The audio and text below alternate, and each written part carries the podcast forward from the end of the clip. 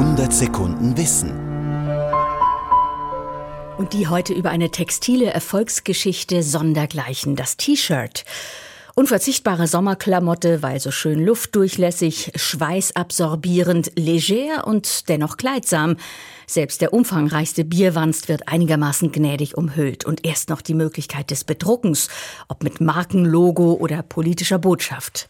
Und Thomas Weibel liefert jetzt noch weitere 100 Sekunden über die meist 100% Baumwolle. Warum das T-Shirt auf Deutsch T-Hemd heißt, wird jedermann spätestens beim Bügeln klar. Im 19. Jahrhundert hieß das T-Shirt noch Leibchen und blieb unsichtbar. Die Unterwäsche offen zu tragen wäre ausgesprochen unschicklich gewesen. Die Bezeichnung T-Shirt taucht zum ersten Mal 1920 im englischen Wörterbuch Merriam-Webster auf, als Zitat kragenloses, kurzärmliches oder ärmelloses Unterhemd, zumeist aus Baumwolle. Darüber, wie aus dem Leibchen unser allgegenwärtiges T-Shirt wurde, gibt es wenig Klarheit, dafür aber einige Theorien. Eine davon besagt, dass das T-Shirt aus der Seefahrt kommt.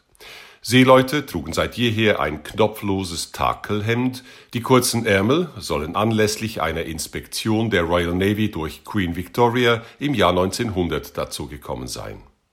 Wie zweckmäßig so ein Shirt war, wusste die US Navy bereits seit dem Spanisch-Amerikanischen Krieg von 1898. T-Shirts waren Teil der Uniform und wurden vorschriftsmäßig unter dem Hemd getragen. Doch bald schon zogen die Matrosen bei großer Hitze an Bord ihr Uniformhemd aus und trugen bloß noch das Unterhemd.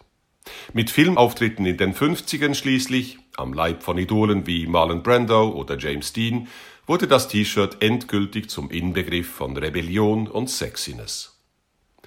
Ob Mann oder Frau, heute ist das T-Shirt textiler Alltag. Rasch rasch oder gar nicht gebügelt und in Sekunden übergezogen ist es ebenso praktisch wie akzeptiert. Sein größter Erfolg aber ist sein Name.